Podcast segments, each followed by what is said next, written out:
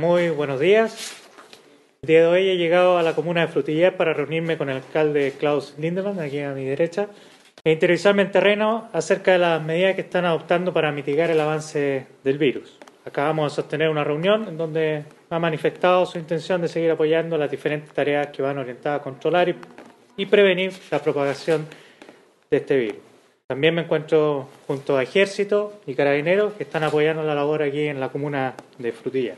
Terminado este punto prensa, nos dirigiremos a inspeccionar el trabajo de nuestro efectivo aquí en la comuna y luego iremos a ver el funcionamiento de uno de los puntos de control eh, más transitados. Tal como en las semanas anteriores, seguiremos visitando comunas en, en, las cuatro provincias con el propósito de entregar una señal de unidad y de trabajo conjunto en cada municipio. Para contrarrestar el avance del coronavirus, recordamos que tenemos que estar todos alineados con las recomendaciones y medidas dictadas por la autoridad sanitaria. Nuevamente agradezco al alcalde Lindemann por su recibimiento y lo felicito por todas las medidas que han ido adoptando para proteger a sus vecinos.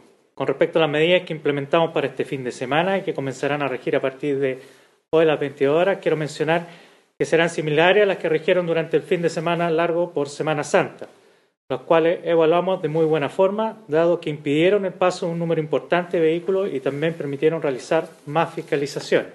De esta manera, nuevamente entrarán en operatividad 47 puntos de control, los cuales están instalados en las cuatro provincias de la región. Tal como he mencionado anteriormente, seremos inflexibles con, aquellos que no quieran acatar la medida de autoridad sanitaria ha implementado. Por ejemplo, gracias al exhaustivo trabajo de carabineros y efectivos que están bajo mi mando, el día de ayer se detuvo una mujer de 31 años que se desplazaba a San Juan de la Costa estando con COVID-19 positivo. Por lo que informé el día de ayer, en Osorno por concepto cuarentena se han detenido casi 700 personas, de las cuales 41 han reincidido en una o más ocasiones, situación muy grave para la seguridad de la población. También se implementarán nuevas restricciones de acceso a segunda vivienda y no residentes en busca que buscan llegar a balnearios, playas, sectores lacustres y costeros durante este fin de semana.